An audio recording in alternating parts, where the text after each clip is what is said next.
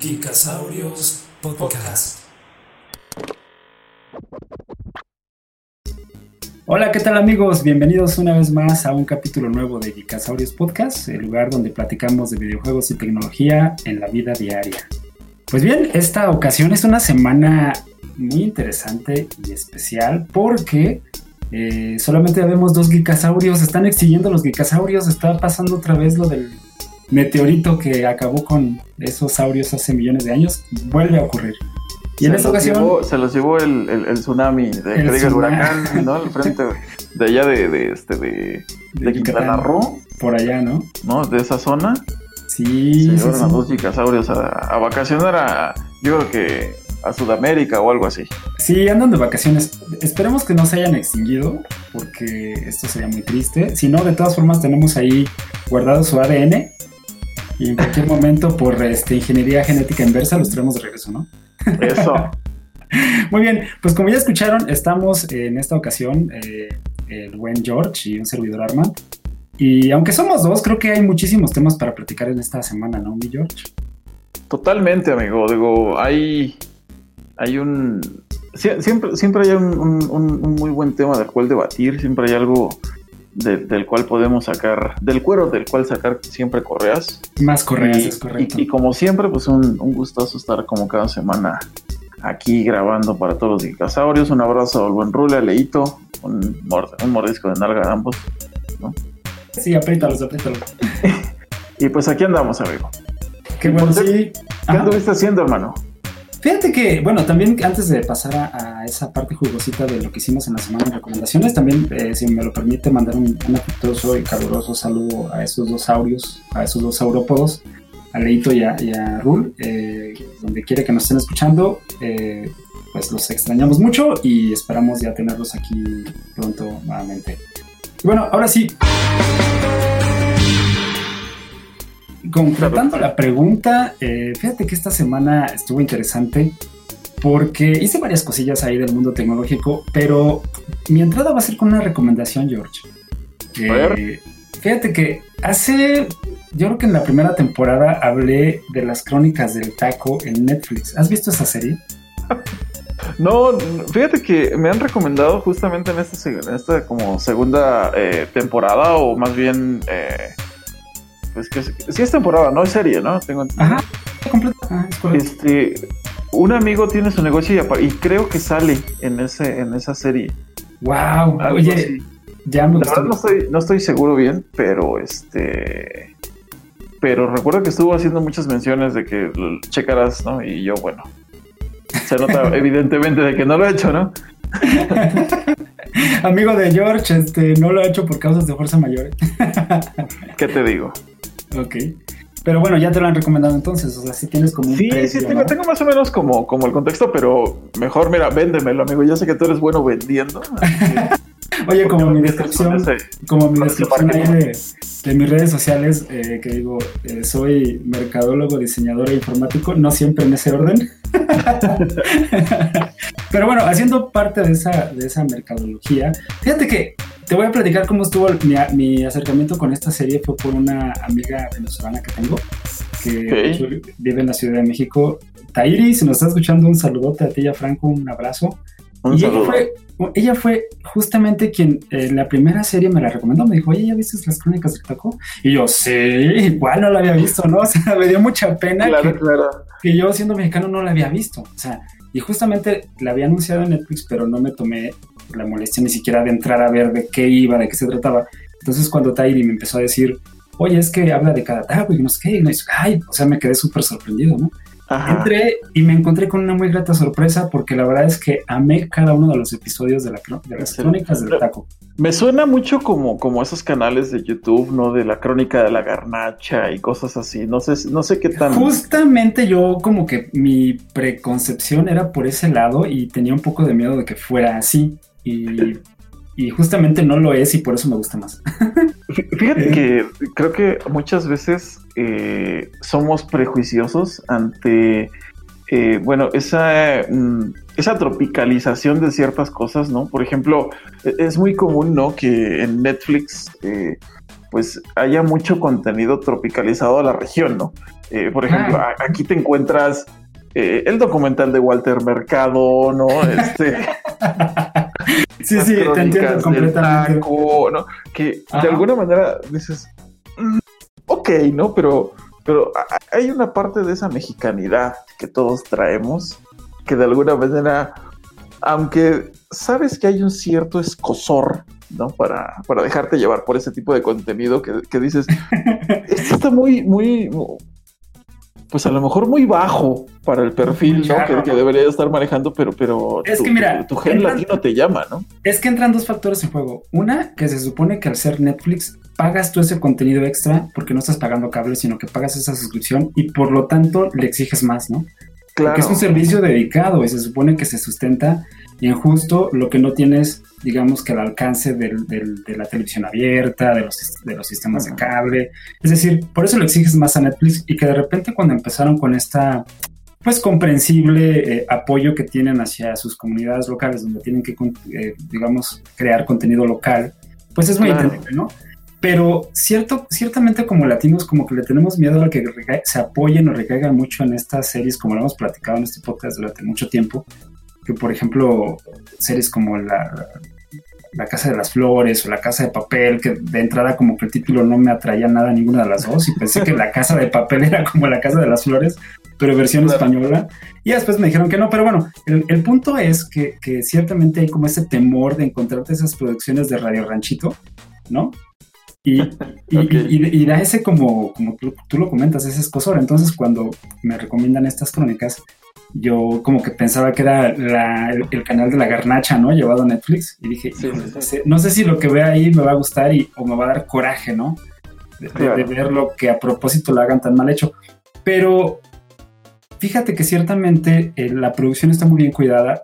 Digo, sí tiene o raspa en esa parte de querer como sacar la mexicanidad por todos los poros, con todo lo pintoresco y, y sketch que puedas eh, resultar ser en todos los aspectos, o sea, sí se, sí se apoya en eso, pero lo hace de una forma, siento yo, eh, no soy crítico de cine, ni de arte, ni nada, pero a mi, entender, de una forma, digamos, bien manejada. ¿A qué voy con esto? Eh, se nota que es una serie como producida de forma moderna y una de las características que más me gustaron fue el cómo cada capítulo se basa en un taco, ¿no? El, taco placero, el taco de carnitas, Z. Pero según el origen de ese taco o de esa gastronomía, eh, quien te lo narra es propiamente el taco. O sea, el taco te está hablando y te está diciendo, te está platicando de la historia, de dónde viene y por qué es así, por qué acá. Y, pero lo hace con el ¿Pero se habla en primera persona? en primera persona. Es como taco de carnitas. Así tal cual, ¿no? No, no, no, te lo llega a decir tan soso de soy el taco de carnitas como Dora la exploradora, pero eh, se da a entender que él te está hablando y te ah, dice de dónde son sus orígenes y, qué sería Z, pero ahí viene lo interesante, es que te lo hace con un acento de la región de donde es el, el taco autóctono. Entonces, escuchas, es, es, muy botana, ¿eh? Al principio... Me imagino. te cuesta digerirlo al principio, pero lo hacen, eh, siento yo que muy natural, o sea, no está sobre cuidado. Bien con el respeto, ¿no? con el respeto. No, no tanto con el respeto, sino como con se nota que sí, que sí utilizaron actores de esa zona, o sea, no es un acento impuesto a, que le dijeron a alguien, ¿sabes qué? Trata de imitar este acento de, Yucatán o de Michoacán o no sé, de todas las regiones y en base a eso, pues a ver cómo te sale, ¿no? No, se ve que quizás sí consiguieron gente de ese, de ese lugar para que hablara como tal, porque el acento de Michoacán cuando habla del taco de carnitas es netamente de Michoacán, o sea, yo que mi papá es de Michoacán, pues identificaste identifico completamente, ¿no? O el taco de, de, asada de la parte del norte. En esta segunda temporada, esas son de la primera, en esta segunda temporada continúa con esa misma fórmula y entonces explora esos nuevos tacos riquísimos. Y créeme, George, que cuando lo estás viendo, no sé si te pasó cuando viste la, eh, la fábrica de chocolates que querías salir y comprarte kilos y kilos de chocolate, ¿no? Porque era un comercialote del chocolate esa película. Pues esto se convierte como un comercial gigante de, los tacos que tanto conocemos y amamos, pero te lo explican y te dan detalles que uno desconocía. Yo, por ejemplo, aunque he comido mil veces tacos de carnitas, pero no ubicaba la forma, digamos, original de prepararlos, cuál es el trasfondo histórico y por qué a pesar de que se puede hacer en cualquier parte del mundo, solamente se hace en México de esa manera. Y en esta segunda temporada se llevan esa parte a lo máximo. Viajas desde Tulum hasta Estados Unidos y Japón. Entonces, realmente es un recorrido muy bueno, muy amplio, muy interesante. Y la cinematografía es una chulada, mi George. Así una chulada completamente. Se ve que las cámaras que utilizaron. Eh, digo, entiendo que para Netflix producir esa serie, pues no le implicó eh, gran desafío, ¿no? No es lo mismo eh, grabar en la calle a un puesto X, Y, Z que producir efectos especiales este tipo. como, The Witcher, ¿no? como The Witcher, o sea, sí, sí, sí se queda claro que hay un gran abismo. Pero justamente eh, le invirtieron en esa parte de investigación y de hacerlo como muy ligero, de tal forma que te, te sientes a ver la, historia del taco americano, porque es una de las primicias en esta segunda temporada. Del taco ese del Taco Bell, que para nosotros es como una bofetada en la cara así de toma. sí, claro. Pero el hecho de que venda lo que vende le ha ganado su derecho pues a estar incluido por méritos propios en, en esa denominación de... En, la crónica, en, tener su propia crónica. En tener su propio capítulo dentro de las crónicas del taco. Y entonces hasta hablan con historiadores ¿no? del, fenómeno en Estados Unidos, tanto americanos como mexicanos, y explican el porqué de la razón de ese taco como está. Y no es por Taco Bell. Entonces cuando te empiezas a dar cuenta y, y como te lo presentan, realmente me dejó un buen sabor de boca. Entonces mi recomendación es que lo vean. Si lo ven con hambre, va a ser un efecto así letal. ok, eh, como que la recomendación es eh, verla un domingo después de que te fuiste a echar tu barbacoa o algo donde ya la panza está a full, ¿no? Que te hasta dormir de, tanto comer. Así es. Pero fíjate que también que la disfrutes con hambre es bueno porque te crea como esa, eh, digamos, como que valoras, ¿no? El hecho de decir, bueno, tengo a mi alcance poder salir y comprar cualquier, cualquiera de los tacos que te presenten ahí, en cualquier parte de México te los consigues, ¿no? Quizás ese privilegio no lo tiene una persona que luego quizás en otro país, porque puede ser que esté viendo y se le antoje, pero pues, ¿dónde lo consigue, no? Totalmente, claro. Eh, entonces yo creo que tan solo tener ese privilegio es, este, es representativo de la suerte que tenemos, ¿no? Como en otros países con otro tipo de, de gastronomías, pero en esta ocasión obviamente orientada a los tacos. Entonces, eh, de verdad, si tienen oportunidad, véanlo un capítulo por, por día quizás. No, no, no es como las series en las que te avientas el maratón porque pues obviamente ver tanta comida tantas horas seguidas pues no, no es el mismo efecto. Pero sí, déjenlo para un dominguito, ¿no? Por ahí, es como tú dices, quizás antes de ir por el desayuno. A lo mejor eso les da como una guía para qué comer en ese momento, ¿no? Sí, para, para, para tener ya una, al menos saber el trasfondo de ese delicioso taquito. es correcto. Y en esta temporada, eh, si me lo permiten, si ya vieron la primera temporada, siguieron las recomendaciones de Kika este, originalmente, en esta segunda temporada, bueno, pues este, ahí eh, se compone de siete eh, episodios, realmente no son muchos, ah, y habla del taco de suadero, del taco de cochinita pibil, del taco de cabrito, del taco americano, como justamente les estaba diciendo, del burrito. Fíjate que esos dos capítulos van a ser controversiales, el taco americano y el burrito. El taco de birria y el taco fish o el taco de pescado que es tan famoso en esa parte del Pacífico mexicano. Eh, entonces son, son realmente muy ligeritos, eh, les van a abrir el apetito, pero a mil por ciento se los puedo asegurar. Sabroso. sabroso. Y, y, como les comento, o sea, eh, valoren esa parte en la que podemos salir y comprar cualquiera de esas delicias, está al alcance de cualquier persona. la, diversidad que, se da en, países como en el que estamos, ¿no? Como aquí en México, la verdad es que te llena de posibilidades el paladar, ¿no? Así es, sí, no, no necesitas tampoco como que invertir una fortuna justamente en este tipo de cocina, porque no es cocina gourmet ni mucho menos, está al alcance de cualquiera pero la serie explora cómo ha habido ciertos chefs mexicanos que han llevado como esto a la alta cocina sin perder esa esencia. Entonces, eh, se menciona justamente en uno de los episodios que el taco es tan democrático que en un puesto de tacos callejero te puedes encontrar a cualquier persona de cualquier extracto social conviviendo a la hora de cenar o de desayunar o de comer. ¿no? una analogía interesante. Así es. Y sí, no, digo, la verdad es que creo que culturalmente, pues el taco, digo, especialmente en México, digo, cualquier cosa la vuelves taco, ¿no? Por practicidad, ¿no? Cualquier cosa, así es. O sea, realmente, pues no, yo creo que no, no el taco no conoce fronteras, ¿no? Así es, exactamente, no y justamente de eso hablan, Que cómo se ha diversificado y se ha, digamos, exponenciado tanto a nivel mundial, La representación del taco. Pero cuando te das cuenta de lo que implica realmente el taco como tal en otros países, cuando se dan cuenta de lo que implica realmente lo que es el taco y su preparación, por ejemplo, el taco de cochinita pibil que puede durar hasta 24 horas en preparación esa, esa cochinita pibil para que te lo comas en tres mordidas, wow, o sea, sí, claro. te das cuenta se, de, vuelve, esa se vuelve riqueza. algo, se, se, vuelve algo mucho más, este, pues exclusivo hasta cierto punto, ¿no? Hasta privilegioso, ¿no? O sea, Exactamente, sí. A, a, veces no nos damos cuenta de lo afortunados que somos hasta que alguien viene y te lo grafica, ¿no? Claro, siempre pasa. Sí, siempre, siempre pasa. ok, pues esa es mi recomendación, chicos. Si pueden, vayan wow. a ver las crónicas del taco. Está en Netflix y son siete capítulos. Y no se lo van a pasar mal, créanme.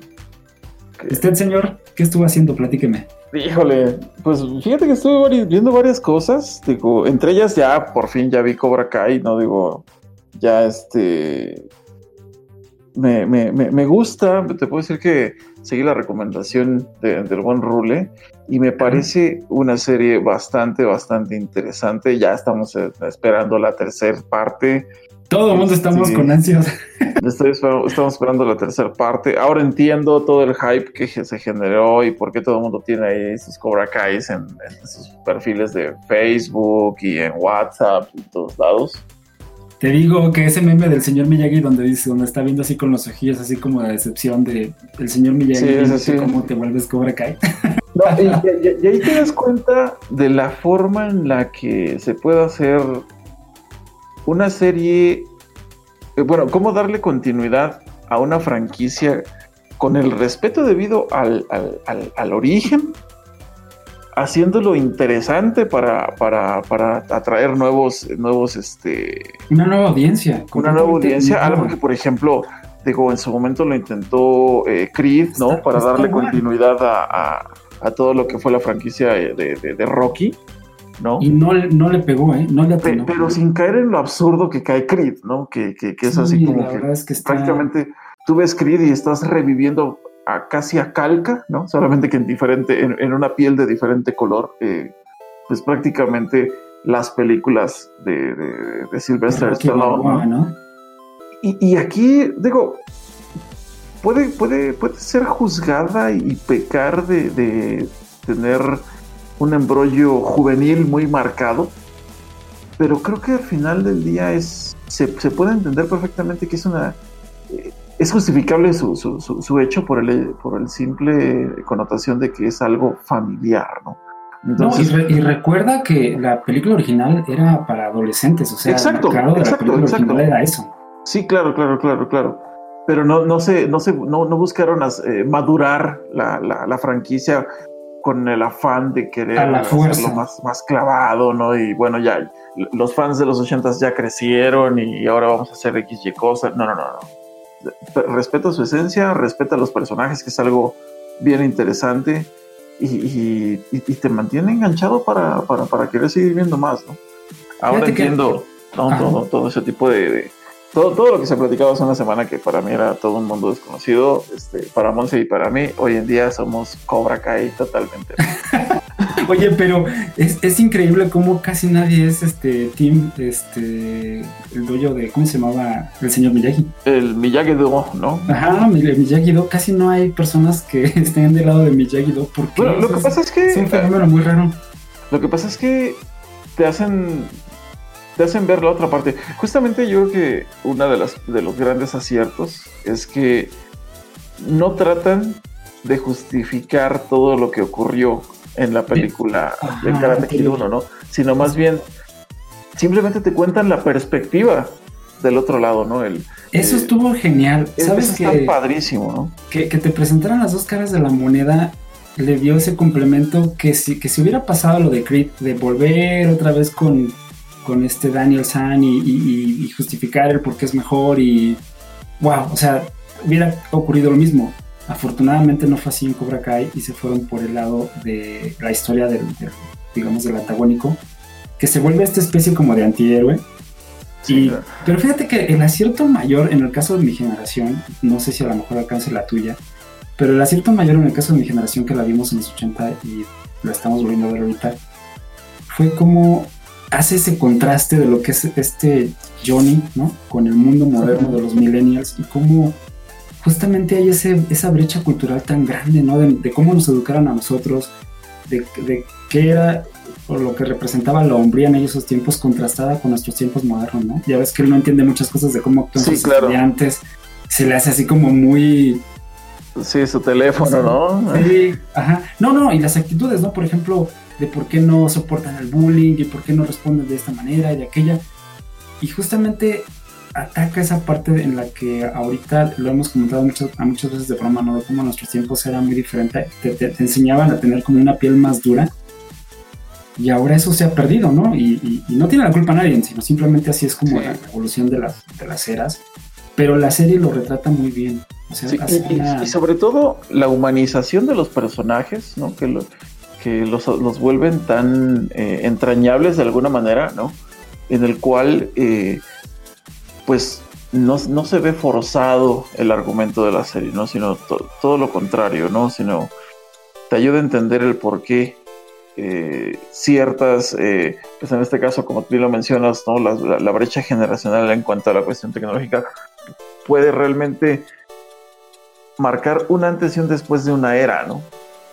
De alguien que de alguien que se queda pues atrapado en su exactamente ¿no? sus tiempos y cuánta gente no es realmente o conocemos cuántos amigos que se quedan atrapados en su tiempo que no vuelven a escuchar música reciente que se quedan con las mismas modas de hace 10 15 20 años porque ciertamente es como una progresión natural de mucha parte de la sociedad, ¿no? No es el hilo negro, sino que a mucha gente le pasa. No sé si a mí me pase también en este momento o te llegue a pasar a ti, ¿no? Pero cuando ves Cobra Kai te das cuenta de ese espejo, ¿no? Que hay ahí, de, qué es lo que sucede cuando vamos como envejeciendo de manera natural y entonces ya lo nuevo como que no te calza tan bien, ya no entras, ya no te sientes tan identificado y pasan esos contrastes tan hermosos de la vida. Es, es, una muy buena serie, muy buena serie. Pero fíjate que, este, digo, yo creo que ya los casorios que gusten eh, entrarán a esa recomendación. Digo, la verdad es que creo que también doy mi, mi, pulgar hacia arriba para, para recomendarla. Pero fíjate que... Pero, este, fíjate que quisiera, quisiera hablar de, una serie que me, causó un, un, muy buen sabor de boca, independientemente de eso que es algo que estuvimos viendo en esta semana. Y digo, nunca, nunca creo, me estaba poniendo a pensar, digo, nunca he recomendado nada de Apple TV Plus, ¿no? Por, a lo mejor por, lo, por, por ser una, una, un servicio tan pequeño, ¿no? Hasta cierto punto. Eh, y justamente voy a, voy, a, voy a recomendar la serie de Pequeñas Maravillas de Apple TV Plus, ¿no? Ok. Es un documental a la National Geographic. ¿De qué va? Porque realmente estoy así como... eso es a lo que voy, ¿no? Eh, es, un documental de National Geographic como, como te puedes encontrar en, cualquier día a día, ¿no? De eh, cómo la naturaleza este, se abre camino, ¿no? Este, pues te, repito, ¿no? Como, como en el National Geographic, ¿no? Te cuentan la vida del león y cosas así, ¿no? O, la vida del elefante, ¿no? Pero eh, esta serie como su nombre lo dice, Pequeñas Maravillas, te habla de los seres vivos más pequeños que viven en los ecosistemas, en los diferentes ecosistemas. ¡Wow! Eh, pero llevados a, mi hermano, a una cuestión, o sea, ocuparon los lentes más macro que te puedas imaginar, ¿no? Me imagino. O sea, de verdad que es una maravilla técnica tan solo, visual. Ver hormigas y no ver nada más las hormigas como en muchos este, eh, documentales donde las ves y tienes una perspectiva, no sé, como de unos un medio metro, unos 30 centímetros, ¿no? En, un cenital, ¿no? Donde, donde ves ahí muchas hormiguitas, ¿no? Y que van y vienen, ¿no? Sino aquí tomadas con, con, con, con unas tomas macro tan impresionantes donde puedes ver la textura de sus, de sus, este, de, de, esos exoesqueletos, ¿no? Eh, bueno, no sé si se llaman exoesqueletos.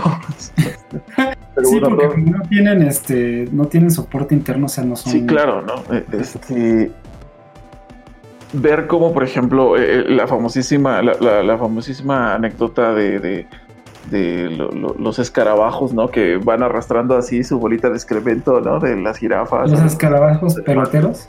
Exactamente, los escarabajos peloteros.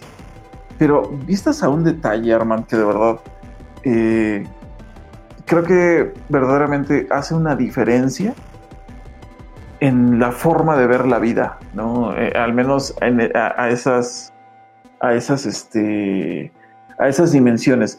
Y, te vuelve tan gigantesco eh, algo, o sea, te, lo hace ver tan, tan enorme que, te sientes como si estuvieras parte, o si formaras parte de ese, esa pequeña vida por esos por esos capítulos ¿no? que están atravesando.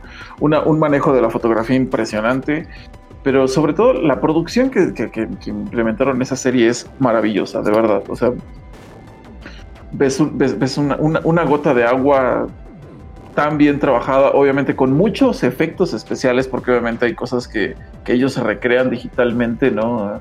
O ciertas circunstancias.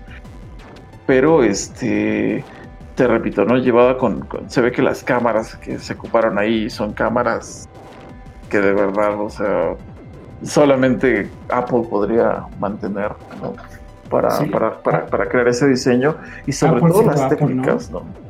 Sí, y, la verdad es que debo decir que en general hay muchas series en Apple TV Plus que valen mucho, mucho la pena por la forma en la que regresa. Desafortunadamente no todo el mundo le da. ¿Perdón? ¿Cómo se llama donde sale Chris Evans? con, donde su hijo se es acusado de un crimen. Esa serie me, gustó. Ah, este. Ay, este, espérame, se me fue ahorita el nombre. Se me fue el nombre. Mira, me gustó tanto que no me, aprendí el nombre. Eh, ahora, sí, sí te voy a decir que las series de Apple TV son muy americanizadas, ¿eh? están muy, o sea, están muy para como no son tan universales, sí son como muy para el mercado de Estados Unidos. Sí, claro, sí, sí, sí, sí, sí. Pero son buenas historias. La verdad es que hay buenas historias. Eso sí son buenas historias. Digo, por ejemplo. Tienen muy buen manejo, como de. O sea, cuidan muchos detalles que otras producciones no les dan importancia. Exactamente. Yo creo que eso es de lo más interesante que puedes encontrar en, en, estas, este, en estas series. Sí, sí, ahorita que lo mencionas, sí, creo que tienen una parte muy agringada de, de las cosas idiosincrasia, digo, obviamente es su, principal mercado, pero de repente pecan como mucho de eso. Pero no creo que propiamente eso las vuelva malas, ¿eh? No, no, no, eh, no definitivamente no, ¿eh? Sí, tienes toda la razón. No por eso les quita el mérito de, esos costes tan altos en producción, porque de hecho todo su repertorio de actores es como de primer nivel, ¿no? Sí, claro. Defending Jacob, es la que tú dices. Jacob, es correcto, tienes Defending Jacob, sí, sí, sí, sí, sí muy, muy, buenas, ¿no? Y digo, la verdad es que el catálogo creo que vale mucho la pena, digo, ya entiendo perfectamente de que no es fácil hoy en día este, mantener tantos servicios, digo, y, justamente, por ejemplo, yo te, yo te preguntaría, hermano, hoy en día, ¿cómo le haces para filtrar tantos servicios? Por ejemplo, ¿tú, tú qué servicios tienes contratados? Eh, ¿De en general o de video solamente? Este, Ah, vámonos, vámonos primero por video. Bueno, en video, fíjate que tengo Netflix, tengo este Amazon Prime, tengo Crunchyroll y tenía teníamos eh, bueno hasta ahí.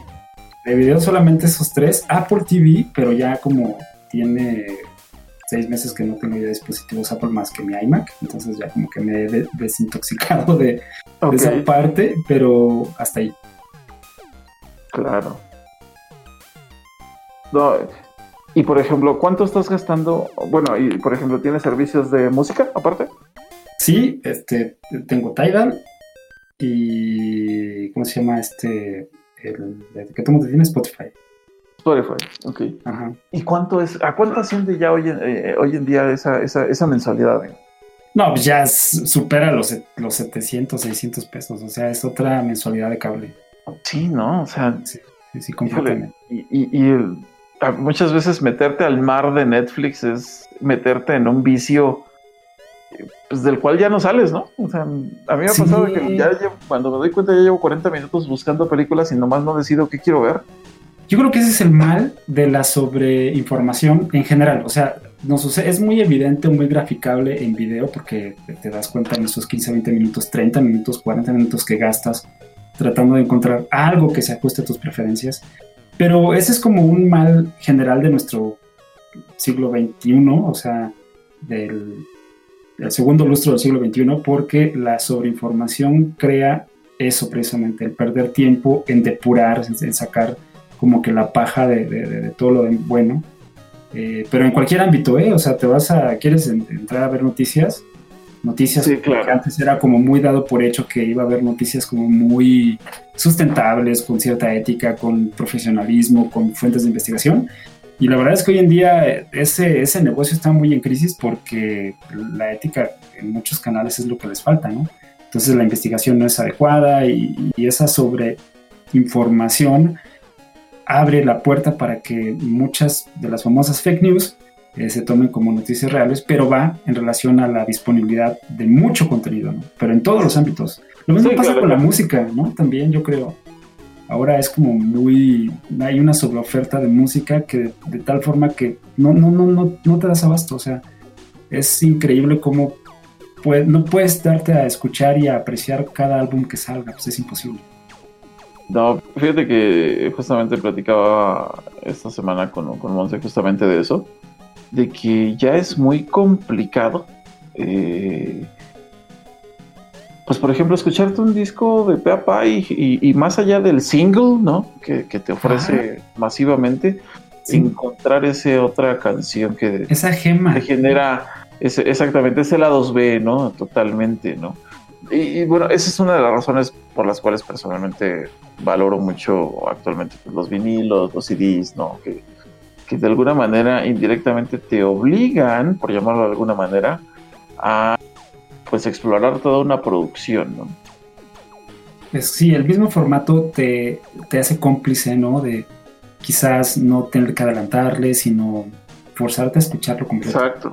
Y de hecho en su momento, digo, no sé si conoces a, si conozcas a la banda Tool, eh, ese, fue, ese, fue, el argumento por el cual ellos se rehusaron por mucho tiempo a, subir su, su, lo que era su discografía a, servicios digitales, porque ellos pues, precisamente argumentaban esa parte, ¿no? Y pues obviamente muchos pues nos quedamos como con, como con un poquito de, de, amargo sabor el, ver que, que, esa banda, eh, que de cierta forma pues defendía muchos valores eh, audiófilos, ¿no? que, algunos, algunos tratamos de conservar, ¿no? Y, pues al, momento de ya meterse a todos los servicios digitales, ¿no? Porque te sentías traicionado, ¿no? De, digo, así te convertiste en lo que juraste este, destruir, ¿no? Ajá. bueno. Y, fue complicado, pero, pero bueno, se entiende perfectamente de que tienen que comer, ¿no? No, no, pero bueno, yo no lo veo mal, mira, al final yo tengo un hijo de 12 años y cuando platico con él con respecto a la música, por ejemplo, que es como de las cosas, tú me conoces también que me gustan, me apasionan demasiado. Sí, claro. Le, digo, mira, tienes a tu alcance al, de tus dedos, de tus llamas de tus dedos, un catálogo que en cualquier otro tiempo monarcas, eh, emperadores hubieran matado por tenerlo a su disposición. Ese acervo concentrado en, en tu voluntad, es decir, simplemente le pones en el buscador de tu servicio de música favorito el artista que se te antoje y va a estar ahí, ¿no? En la mayoría, digo, entendemos que hay variaciones de licencias y todo, y X, Y, Z, pero en la mayoría tienen como muchísimo catálogo disponible como para que escuches realmente lo que quieras. Y sin embargo pasa una situación muy curiosa y es que al final como somos los seres, los seres humanos somos eh, personas o animales de, costumbres, de repente no se da mucho esa florificación de gusto, sino como que te, encierras más en lo que te gusta. Y eso se me hace algo muy desperdiciado porque me ha pasado a mí mismo, o sea, yo de repente me descubro regresando a lo que ya escuché hace 20, 30 años por tantos años y digo, bueno, carajo, pues no, o sea, necesito como dejar eso porque eso ya lo escuché, ya, lo, ya me lo aprendí, lo memoricé, lo repasé mil veces, ya, necesito como ampliar mis horizontes. Algo nuevo. algo nuevo, pero me pasa menos a menudo de lo que quisiera y a veces tiene que ver con ese cansancio del que dices, o sea, de repente veo así, entro al catálogo de Tidal y veo así que vinilos en master, digo, álbumes en master, en Dolby, en 360 audio, en reality, y veo tantos, tantos géneros que me, eso me apabulla y me crea cierta como flojera. No sé si nada más sea yo. pero, pero de repente me gana esa parte y regreso a mis hábitos de consumo de todos los de siempre y pues no tiene chiste, o sea, no está bien, pues. Claro. No, yo, creo que ese es uno de los grandes eh, pesares en, general, ¿no?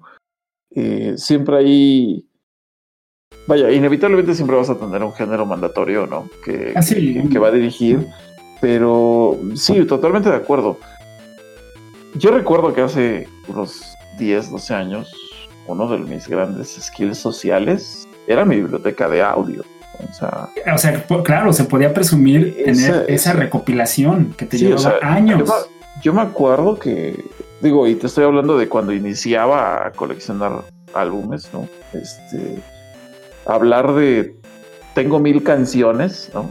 Te estoy hablando de por ahí de, del 98, 99. Era hablar de... Una colección impresionante. Sí, es, más, la gente, si dudaste, ¿y lo escuchas? Ajá. Sí, ¿no? claro. Y, por ejemplo, eh, hoy en día, como bien lo dices, ¿no? O sea, tienes todo al alcance justamente de las yemas, no, no necesitas hacer gran cosa, más que alguien llegue, te lo recomiende y tú tengas la, la disposición general para, para escucharlo. Fíjate que ahorita que comentaste esa parte del skill social, en el cómo tu biblioteca de música se convertía a lo mejor en ese puente para conocer hasta nuevas amistades, ¿no? Nuevos, intereses en común tan bonitos como la música.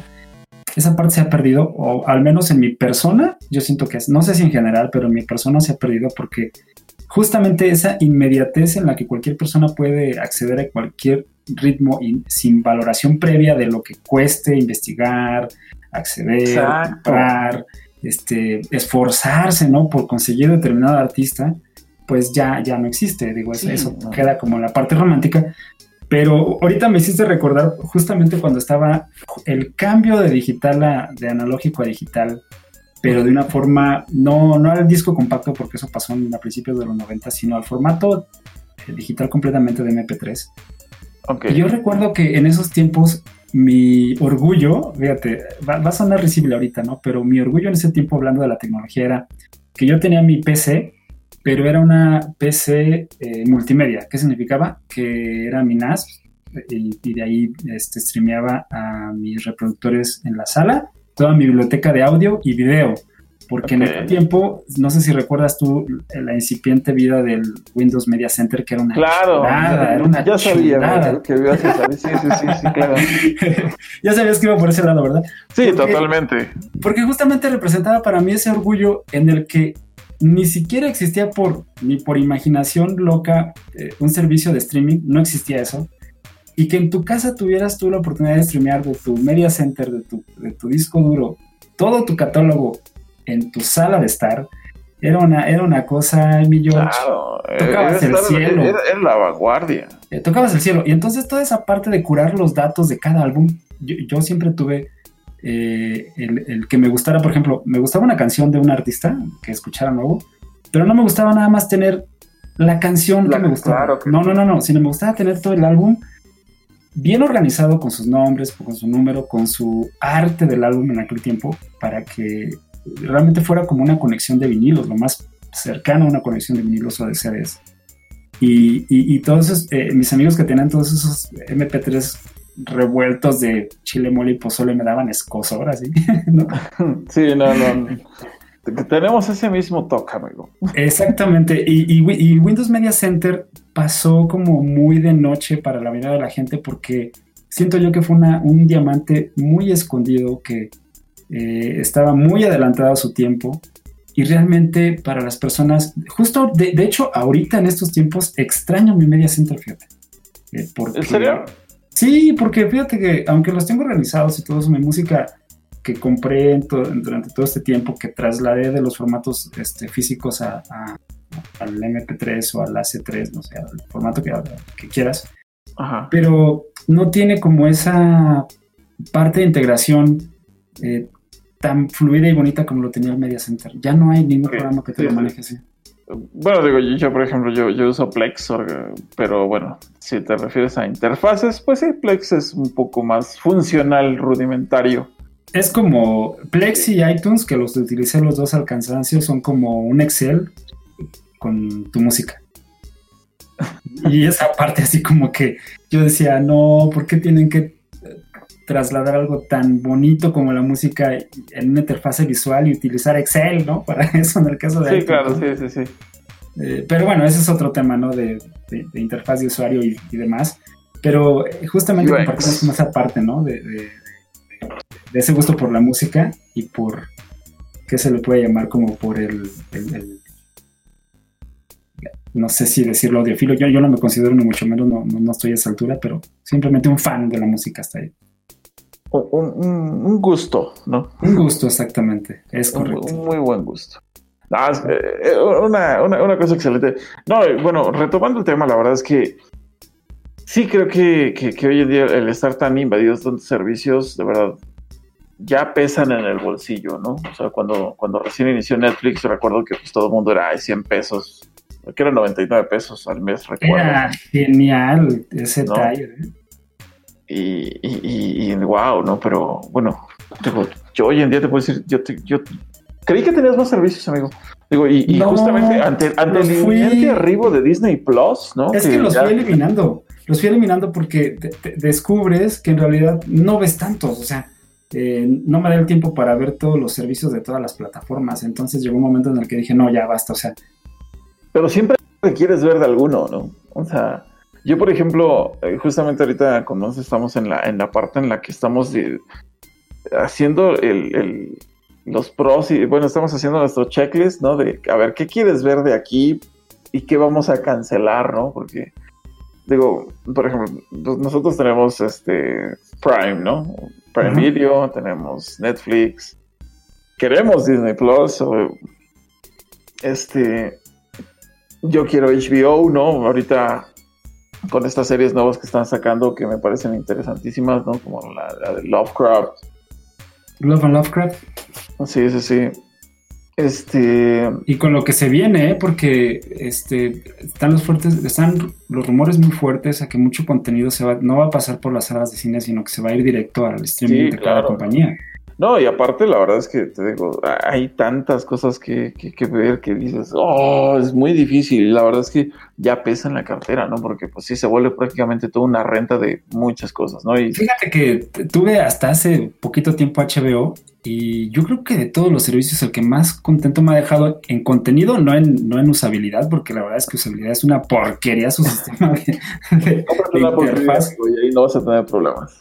Sí lo tuve en Apple TV, pero de verdad que Netflix les ha venido a decir, a dar una cátedra de cómo hacer un, Unix interface, ¿no? Pero en calidad, en cuestión de calidad, la verdad es que HBO para mí como que es el que más me ha dejado satisfecho. Sí, no, bueno, sí, la verdad es que definitivamente tienen unas producciones que literalmente no hacen honor a su a su a, su eslogan. no de no es televisión, no es televisión. exactamente. Y, y, ahora con el año que se viene donde todo lo de DC va directo a HBO Max. Ajá. Entonces no sé si se vaya a liberar pronto para México el servicio pero se pone duro la competencia, ¿no, mi George? Con Disney Plus, precisamente. Sí, no, bueno, ya, ya, ya, pues prácticamente el viernes llega, si mal no estoy, es el 17. El viernes, el 17, es correcto, pero. llega y bueno. Pero de noviembre, ¿no? Si no me equivoco, es de noviembre.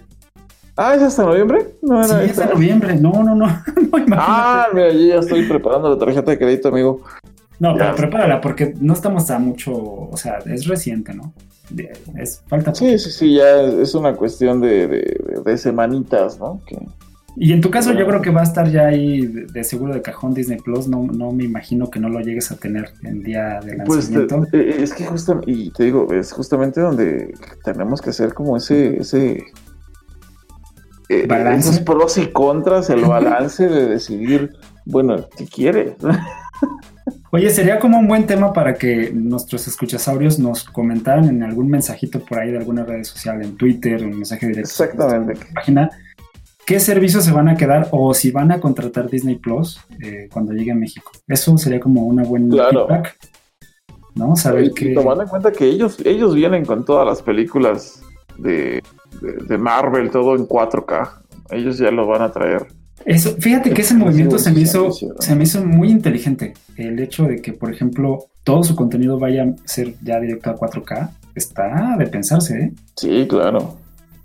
Totalmente. Y bueno, vienen con The Mandalorian, que ha sido una de las series que, que, ha revolu bueno, ha generado mucho, mucho entusiasmo entre... ¿Me creerías que no la vi, mi George? Todos los fans.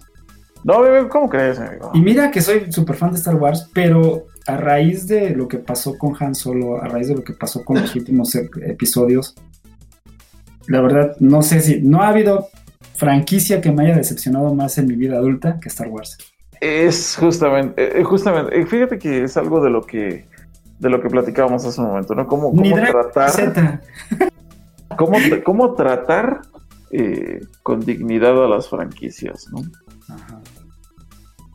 Siento que pero bueno, como... pero bueno, amigo, ¿qué sigue? ¿Qué sigue en nuestra agenda? Ah, bueno, nuestra agenda del capítulo de hoy, aparte de, lo, de las recomendaciones que ya quedaron ahí muy marcadas, parece que estuvieran Leito y Neji, ¿eh? Nos estamos aventando al mismo tiempo, creo. Sí, sí, ¿verdad? Sí, sí, sí. Leito, un saludo, Neji. Bueno, fíjate que esta semana, por la parte de los videojuegos, eh, a ver si concordamos en esto, mi George, eh, se liberó para estos días, de principios, mediados de octubre, un juego que yo le tengo un amor incondicional así ciego, eh, que es Forza Motorsport 7, la versión Forza Motorsport. Forza Motorsport, que ya tiene tiempecillo que salió, pero no estaba como gratis y ahora está gratis, se puede decir así, en el, servicio del Pass. En ese super servicio. En ese super servicio. Y yo tenía como, ya ves que se, cuando salió el Xbox One, eh, se presentó, digamos, un poquito después el Forza 6. El 5 y luego el 6. pero habían estado como quedando de ver en cierta en el balance general. No son malos juegos, mucho menos, pero no representaban ese fuerza omnipotente, grandioso de la industria automotriz como lo fueron quizás el 2, el Forza 3 y el 4, ¿no? No sé si a ti te parece lo mismo. Ahorita si quieres platicamos de eso. Sí, claro, a ver.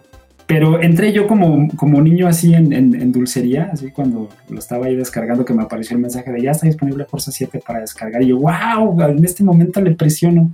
Entonces eh, empecé a jugarlo y renacieron, mi, renació mi amor por Forza Motorsport, por el de simulación, porque el Horizon siempre me ha gustado, pero el de simulación tiene ahí, tengo una relación de amor-odio con, con, Forza. Sin embargo, considero que es el mejor juego eh, de simulación de autos no, por mucho, por mucho. Digo, la verdad es que juegas, juegas Forza y después te regresas a un gran turismo y digo, sin...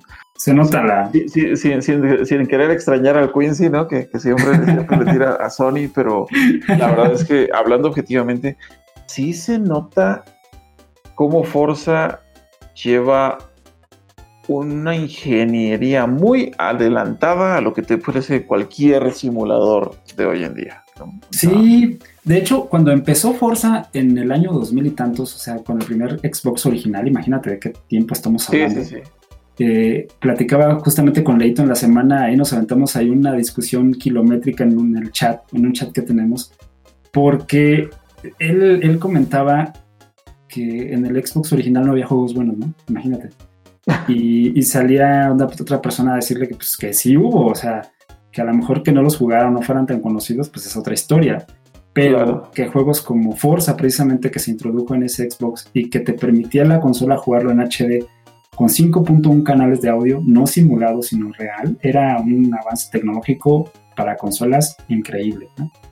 Y entonces yo le comentaba que eh, como dato ahí, como dato de trivia, como dato al margen, que en varias de las el dato trivia. el dato trivia de este podcast va a ser el siguiente, que en, en esa época los, eh, el estudio desarrollador de Forza Tron 10, eh, Tron 10, eh, explicaba que ellos vieron los demás juegos que había en el mercado en ese momento, en los años, a principios de los 2000, y aunque se decían ser simuladores, carecían de dos, de dos este, variantes muy importantes que cuando fueron a hablar con todas esas eh, eh, ¿cómo se les llaman? Causas, casas automotrices, ¿cómo se les llaman esos grandes conglomerados que tienen todas las marcas dependientes de ellos?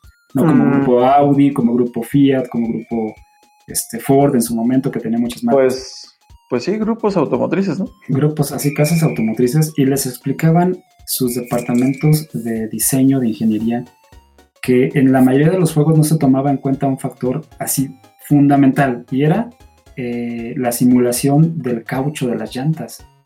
Eh, y ellos, explicaban que había un algoritmo que era general para todos los videojuegos, o sea que era como una librería donde tomabas esa ese catálogo para simular las llantas en el pavimento y ya, ¿no? O sea, alguien lo creó, se lo imaginó, tomó las, las métricas, se las inventó o más o menos como que las midió de algún lugar, pero no tomó en cuenta lo que hicieron los ingenieros de Forza, como tú bien lo comentas, y es que se fueron con cada casa de, de tanto llanteras como de autos para simular la, fíjate, aquí está lo complicado, ¿eh? Dice que se aventaron, creo que la mitad de desarrollo de fuerza se la dedicaron al algoritmo de las llantas porque es como el 40% de lo que tu auto desempeñe va a pasar por las llantas y es el resultado final. Entonces, ellos decían que hay una marcada diferencia. del pavimento directamente. Del pavimento, de las fuerzas de calor, de adhesión, de fricción. Y, y, justamente cuando salió ese primer Forza, recuerdo que una de las cosas que te flipaban la mente era que cuando estabas tú jugando, eh, accionabas la telemetría en tiempo real del auto y te medía la zona de fricción y de calor de cada llanta de las cuatro, la veías ahí en tu pantalla y, todo en tiempo real. Y, la, y, el corrimiento del chasis, ¿no? Con las fuerzas G, te pasabas al, a todos esos parámetros que no solamente era el clásico acelerar y qué velocidad vas y el frenado, no, sino que te simulaban, digamos, para consola lo más apegado a lo que sería un auto de determinada marca. Entonces, por ejemplo, dijeron ellos que tuvieron que negociar con cada marca un, contrato donde la marca no iba a incidir en, digamos, como eh, eh, decir, mira, te estoy dejando que, estudies mi auto, pero eso te compromete a que no me hagas ver mal delante de mi empresa rival, ¿no? en otros juegos sucedía así, que nivelaban todos los autos para que ninguna empresa sobresaliera, porque como que se granjeaban esa enemistad, ¿no? de decir, bueno, para la siguiente ya no te voy a prestar mis licencias, ya no vas a utilizar Ford, ya no vas a utilizar este, Chrysler, en fin, porque mi modelo que compite con determinado coche lo estás plasmando en el videojuego y en Forza no sucedía, en Forza te planteaban como si utilizabas un modelo de determinada marca, pues llevabas desventajas si utilizabas otro, ¿no? En determinadas circunstancias. Y ese fue un acierto que pasó como dormido, pero le daba todo el sentido del mundo. No, y, justamente aporta, aporta esa parte del realismo. Y la verdad es que hasta la fecha, eh, Turn 10 sigue haciendo o innovando en, las diferentes eh, condiciones, pues tanto climáticas como, bueno, ahora que estuvo el desarrollo de Forza 7 y desde el 6, se jactaron mucho de la recreación digital que hicieron de todas las pistas que estaban incluidas en Forza, ¿no? Y, y, esa, creo que esa parte del clima es como otro salto así gigantesco, ¿no? lo que sí, sí, sí. No, de hecho, tú, manejas Forza y aún con el control sientes, no sé, si pasas, por ejemplo, eh, recuerdo que era una entrevista que, tenían en, en, en, los Xbox Inside digo, no recuerdo bien el nombre del ingeniero de Torchen que estaba dando esa entrevista, pero él decía que, por ejemplo, ellos recreaban incluso esas imperfecciones del pavimento, ¿no? Para que, por ejemplo, si, si en algún momento eh, pasaba, bueno, uno de, una de, una de, hacías una de las modificaciones climáticas que era la lluvia, si tú veías un, un charquito formado en alguna parte del pavimento, era una réplica exacta de lo que, del charquito que se formaba en la vida real en la pista, ¿no? Sí, eso está como muy increíble, ¿no? Ya llegar como a esa. Sí, sí, sí, exactamente, ¿no? Pero bueno, eso lo logras obviamente ya cuando, cuando ya tienes un motor más que probado y, un, engine de, simulación tan robusto, pues te puedes dar ese tipo de lujos, ¿no? O sea, donde ya realmente das ese valor agregado pues cayendo a, lo insane, ¿no? Donde realmente, justamente, ¿no? Todo, sumando todas esas variables, ¿no? Pues vuelves, eh, vuelves la experiencia de manejo súper, súper completa, ¿no? Porque perfectamente cuando pasas encima de un charco, sientes eh, eh, la patina de la llanta, ¿no? O sea, si, si, si, si vas a una velocidad mayor, ¿no? O sea, y, de hecho fue de las razones del por qué hasta Forza 6 y Forza, Forza 7 ya se implementó la parte de, de, de, la lluvia como, como factor climático, ¿no? Sí, no lo habían querido traer a los demás, a los antiguos Forzas, porque explicaban que no había una, o sea, si la incluían, digamos, incluían la lluvia o la nieve o el calor, ¿no?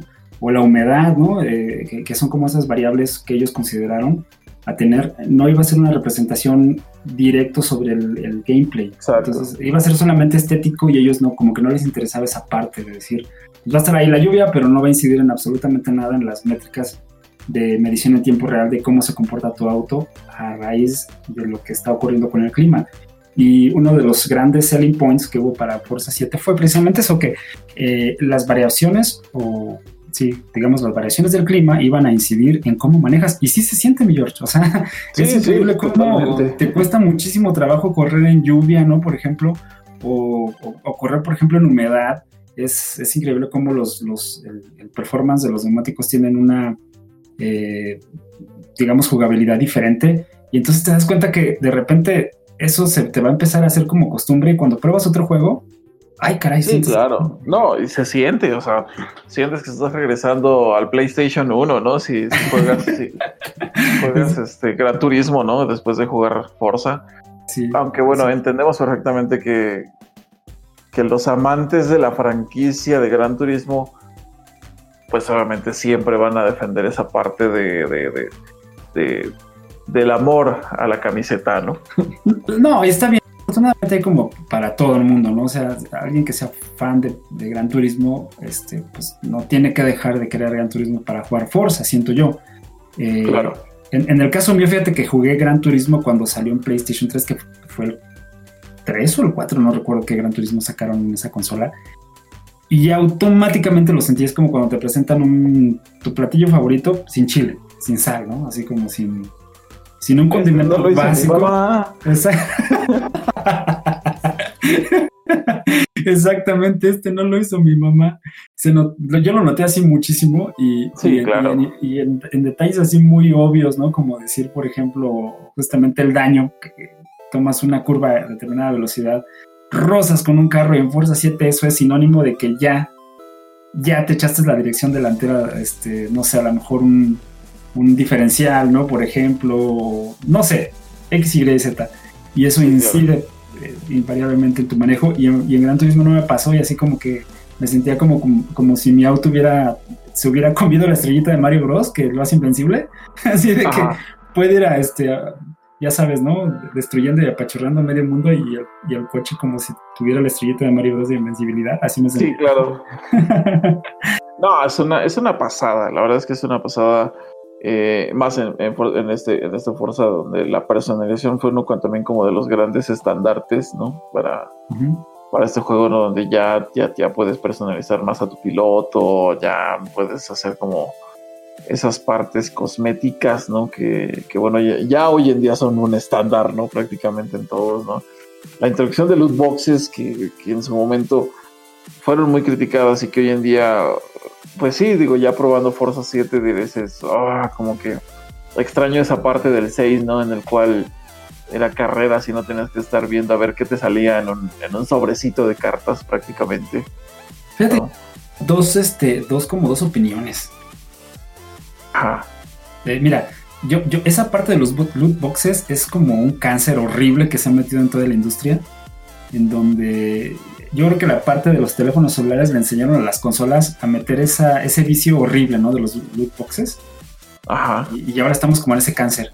Pero en el caso del Forza, fíjate que no lo vi tan, tan como en desacierto, porque de repente la franquicia llega a ser tan vasta de conseguir los 700 autos y ahora con los 700 atuendos, con las 700 calcomanías o 1000 o 10000, 5000 que hay, que realmente a veces como que esos autos emblemáticos importantes o esas, esa colección de, vinilos o esa colección de, vestimenta es está tan perdida en ese catálogo tan vasto que yo siento que a veces los loot boxes te dan como ese atajo de, decir, no, no me tengo que esperar a juntar los 2 millones de créditos para poder conseguir mi Aston Martin 007.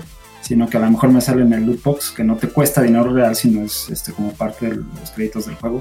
Entonces, no me gustan, eso que quede claro, pero no sé si indirectamente ayudó a que salvaras como esas distancias luego tan kilométricas en los ítems, no sé. No, bueno, aparte, como ya bien lo mencionabas, Forza es un juego kilométrico, ¿no? es kilométrico, no, no, no a todos les gusta, ¿eh? No, claro, no. Digo, precisamente Turntable por eso ofrece la versión Horizon, ¿no? En la cual, pues bueno, no es andar vacilando y cotorreando por todos lados, ¿no? Es la versión arcade, de hecho, ¿no? Como de Forza. Sí, sí, totalmente. Y, y, no por, y no por ello deja de lado la simulación. Lo, puedes hacer tan, tan serio como quieras. Sí, sí, completamente de acuerdo. Pero, pero sí, Forza es, este, de repente nos, nos, para todos, bromeábamos en ese chat que te platico con el Pilco que eh, cuando jugábamos Forza 2, eh, recuerdo que la última carrera era un serial así, simulando las 24 horas de Le Mans de 200 y tantas vueltas, no sé si te tocó jugarlo. Sí, sí, sí. y de repente ibas en la vuelta 198 y chocabas, ¿no? Y así de, no, no. No, y aparte duraba un montón esa carrera, ¿no? No, era, era, era, o sea, ahí sí era de resistencia, de verdad, ¿eh? De verdad. Sí, sí, sí, sí, sí. Entonces, eh, como que, te digo, no es como para todos los públicos, porque él justamente dice eso, ¿no? Dice, ah, el aburrido Forza, ¿no?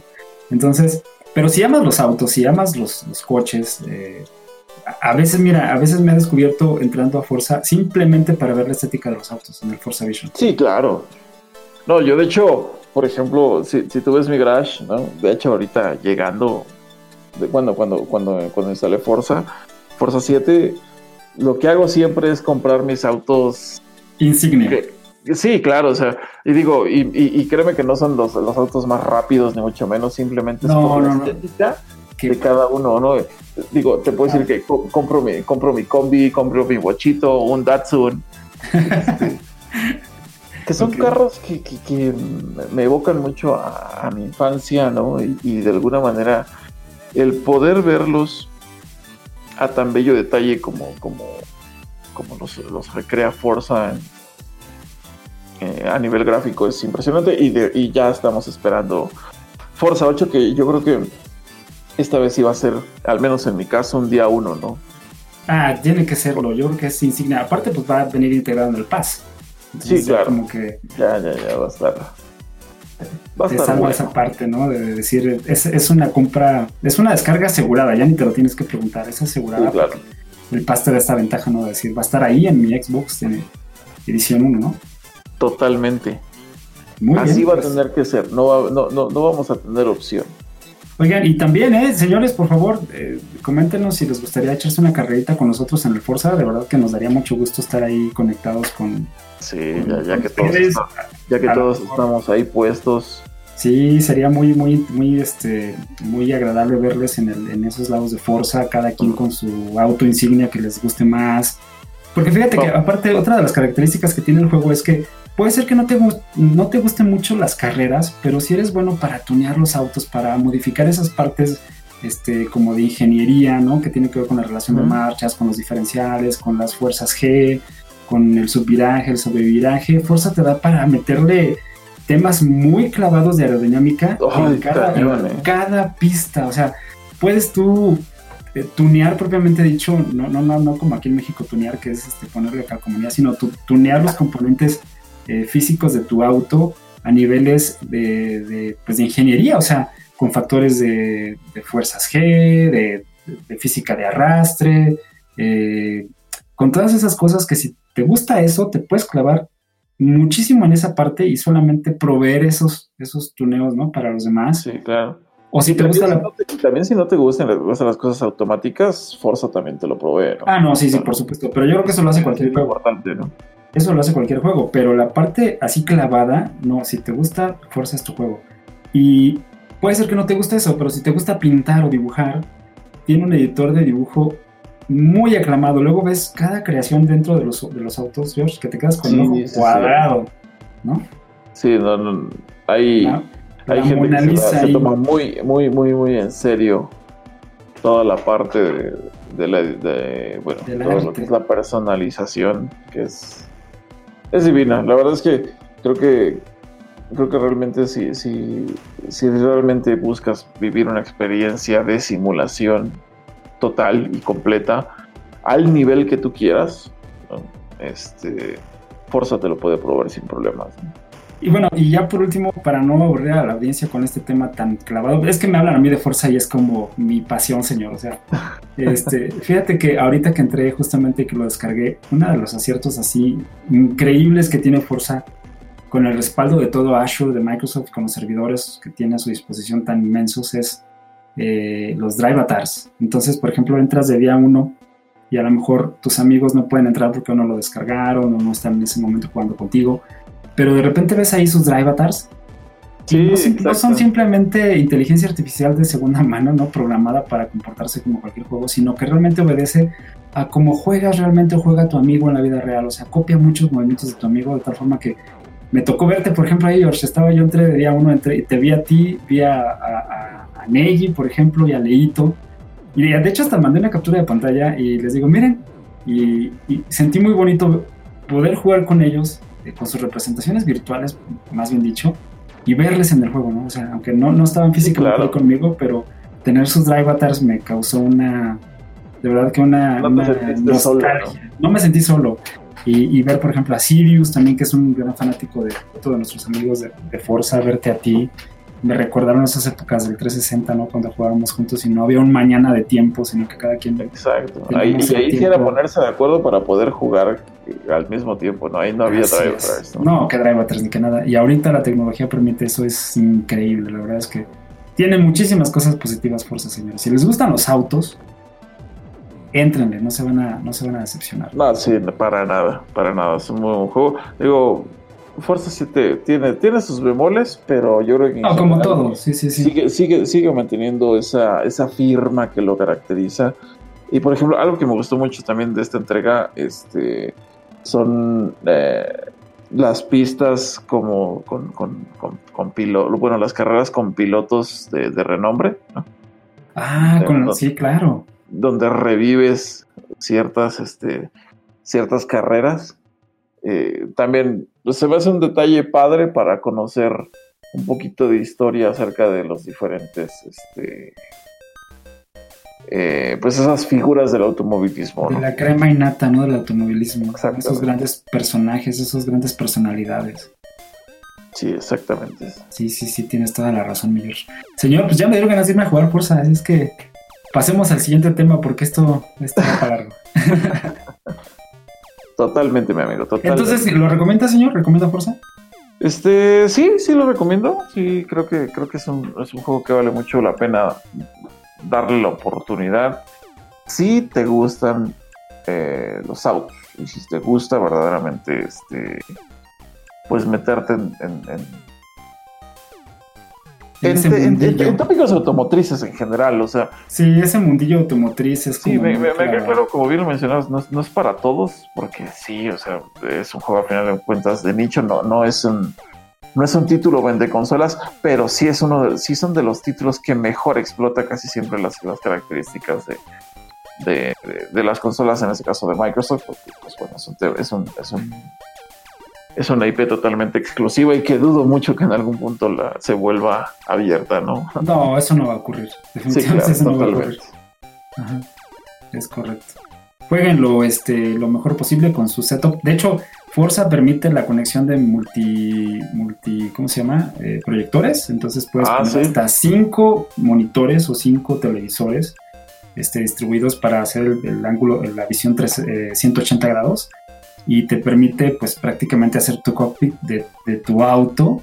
Eh, si tienes el hardware para hacerlo, te lo permite y, eso creo que desde, de hecho eso estaba desde el Forza 2, imagínate desde qué tiempo tenían esa como eh, disponibilidad, ¿no? Para poder lograrlo.